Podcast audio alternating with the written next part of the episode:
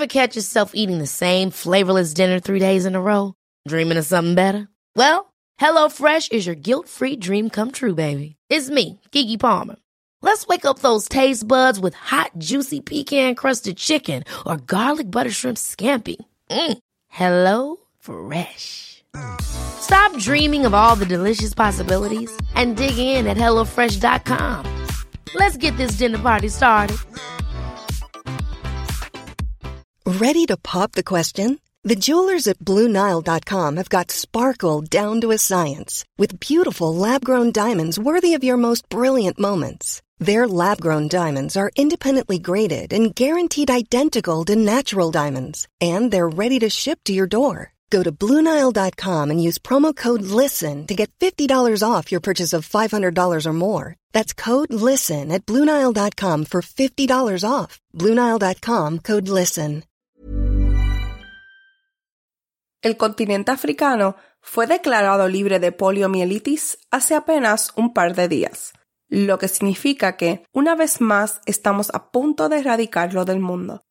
Sin embargo, en 2014, los niños comenzaron a debilitarse, perdiendo el control de sus brazos y piernas en el transcurso de semanas.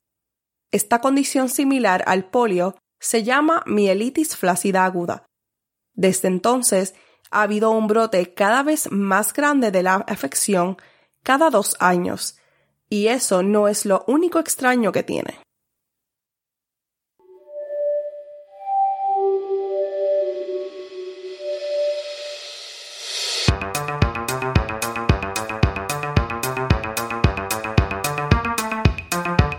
Hola y bienvenidos a Tiny Vampires, un podcast sobre enfermedades, ciencia e insectos chupasangre, miembro de la red de podcast Agora.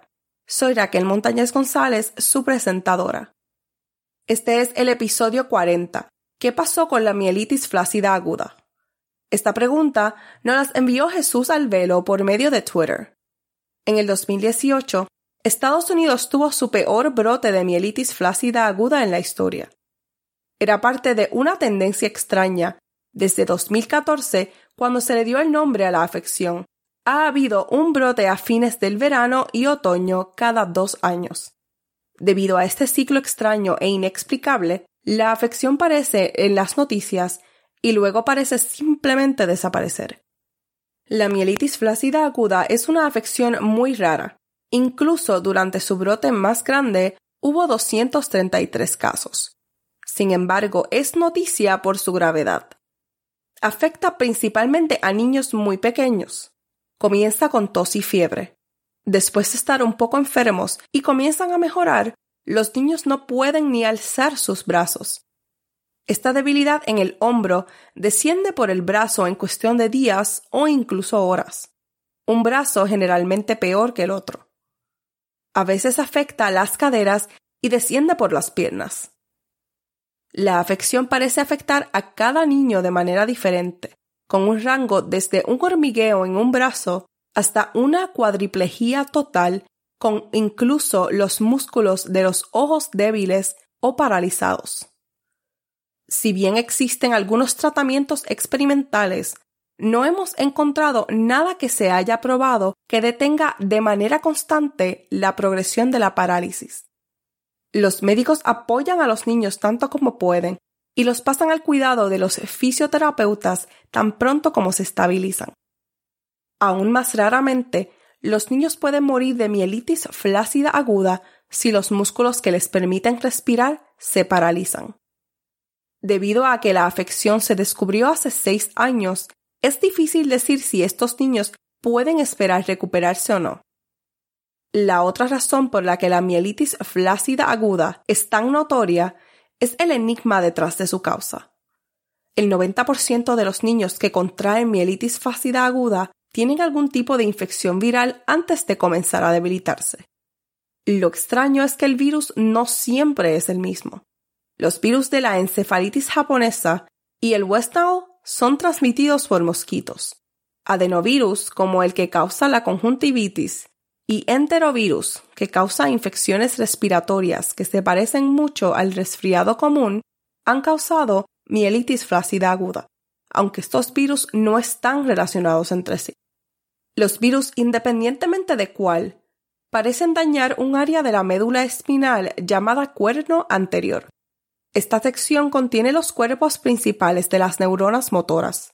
Las neuronas motoras controlan nuestros músculos esqueléticos, los que usamos para mover nuestro cuerpo, a diferencia de los músculos en lugares como nuestro intestino, que mueven nuestra comida. Entonces, el daño en el cuerno anterior corta la comunicación que va del cerebro a los músculos.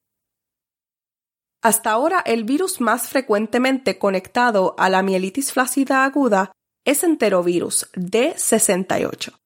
Desde la aparición de la mielitis flácida aguda en 2014, los brotes de D68 y mielitis flácida aguda ocurrieron al mismo tiempo en los mismos lugares. Entre el 20 y el 40% de los niños con la afección dieron positivo para ese virus, pero la conexión más fuerte se hizo cuando los biólogos infectaron a ratones de laboratorio jóvenes con D68 y desarrollaron exactamente los mismos síntomas que los niños con la mielitis flácida aguda.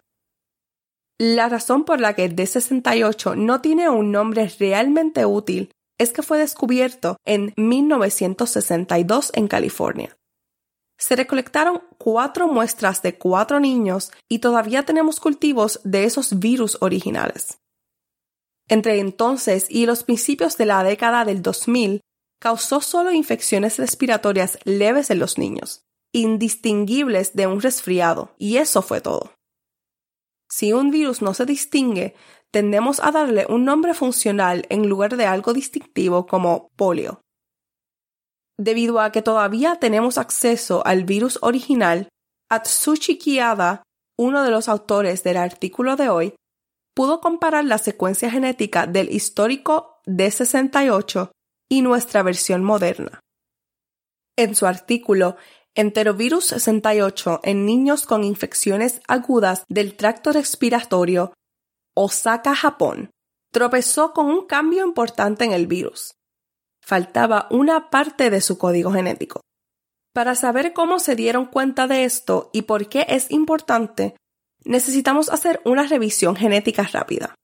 El ADN está formado por bases A, T, G y C, y está formado por dos hebras largas conectadas entre sí. La secuencia de estas letras forma las instrucciones para una sola proteína. A cada conjunto de instrucciones lo llamamos gen. Para producir una proteína se hace una copia del ADN en ARN. El ARN también está formado por bases, pero es mucho más frágil. El ARN encaja en una proteína llamada ribosoma, que lee el código genético y lo usa para unir los aminoácidos en una nueva proteína. Los virus son solo fragmentos de código genético en un paquete de proteínas. Si alguna vez quieres ver a dos biólogos pelear, haz que hablen sobre si los virus están vivos o no, y luego siéntate a mirar. Los virus vivos o no tienen un código genético al igual que los seres vivos, ya sea formado por ADN o saltando un paso y comenzando como ARN. Los enterovirus como el D68 son virus de ARN con genomas cortos, solo entre 7 a 8500 pares de bases. Para darles un poco de perspectiva, el genoma humano típico tiene 3.000 millones de pares de bases de largo y las moscas tienen 140 millones de pares de bases. Parece que Caída y sus compañeros de trabajo no iniciaron la planificación de su investigación para comparar la genética de las versiones históricas y modernas de D68. Tomaron muestras de un grupo de niños que fueron víctimas de un brote de infección del tracto respiratorio. Dado que tanto el rinovirus humano como los enterovirus causan el resfriado común, los investigadores estaban buscando cuál era el responsable del brote. Los investigadores tomaron las muestras y extrajeron el ARN. Debido a que el ARN no es muy estable, convirtieron el código en ADN más estable. Una de las formas más rápidas de averiguar de qué virus se trata era buscar sus firmas genéticas específicas mediante un método llamado reacción en cadena de polimerasa o PCR en inglés. Ya hemos hablado de PCR antes, pero haremos un resumen rápido. Digamos que un amigo tuyo quería tu ayuda para averiguar qué tipo de árbol estaba creciendo en su jardín. No necesitaría fotos de todo el árbol, solo las características distintivas más pequeñas, como la imagen de una hoja o una flor. El PCR permite a los biólogos identificar organismos sin tener que mirar todo su genoma, solo las partes del genoma que son exclusivas de él. El PCR se usa para hacer un montón de copias de pequeños trozos de ADN. Hay muy pocos virus capturados en una muestra, incluso cuando el paciente tiene una infección grave. Pero necesitamos mucho para saber qué está pasando.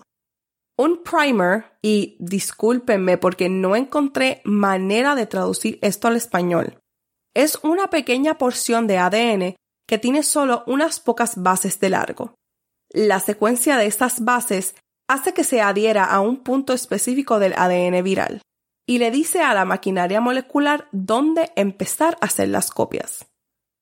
A través de este proceso, millones y millones de copias de ese segmento de identificación en el ADN se producen.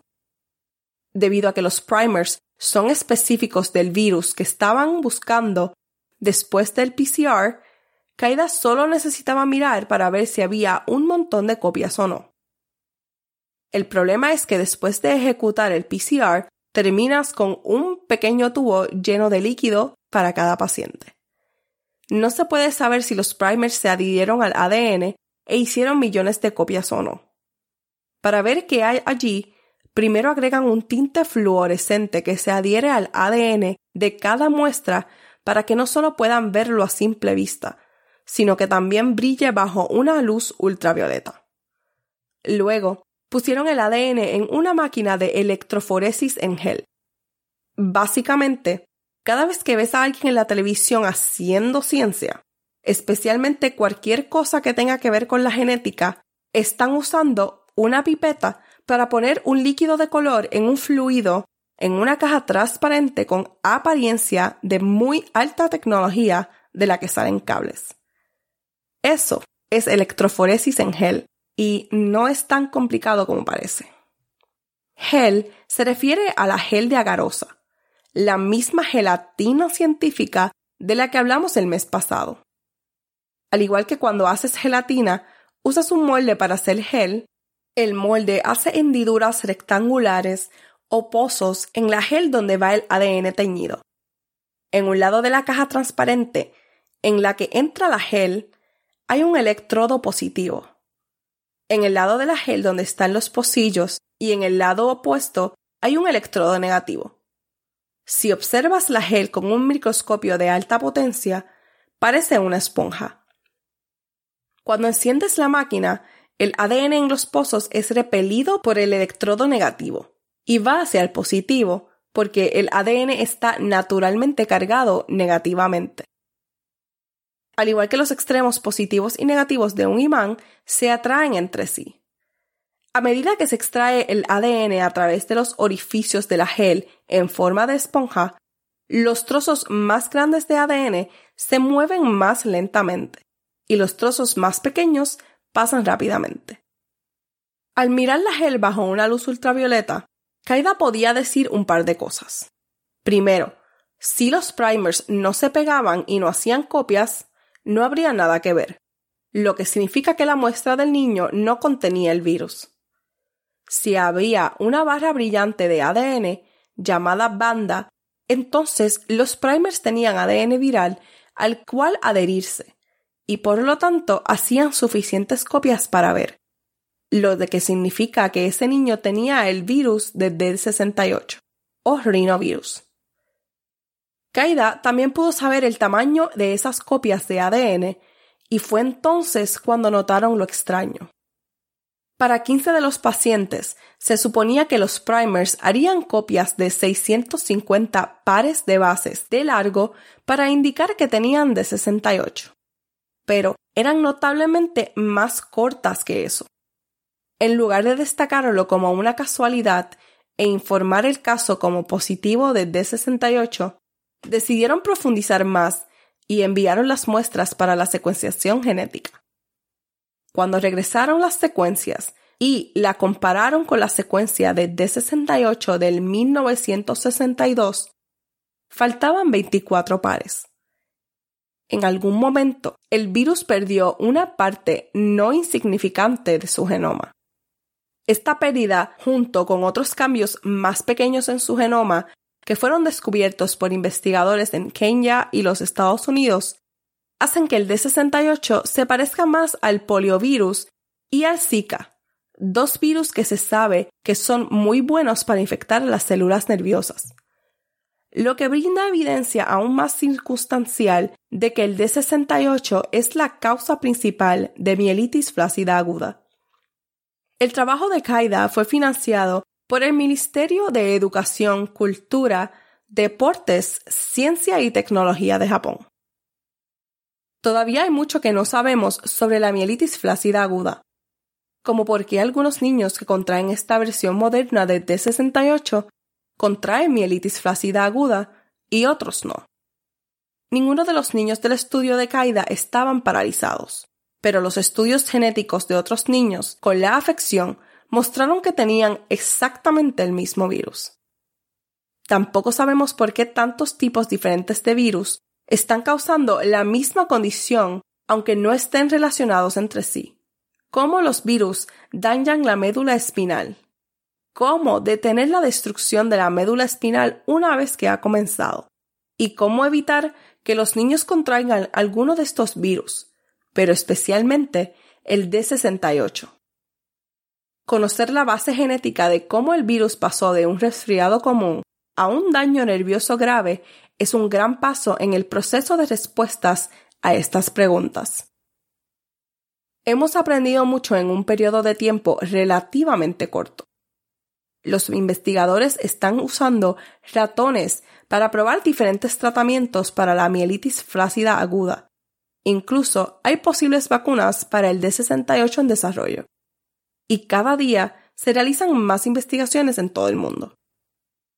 Para el 31 de julio de este año, ha habido 16 casos de mielitis flácida aguda en los Estados Unidos.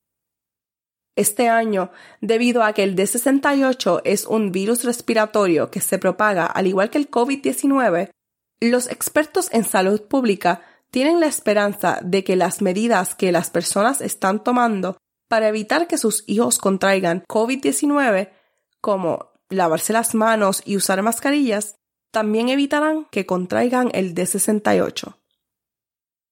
Si deseas conocer los temas de los próximos episodios, visita nuestro website tinyvampires.com y accede al blog.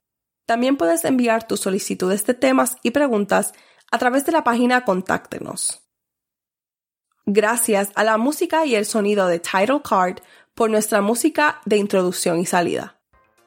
Hasta la próxima.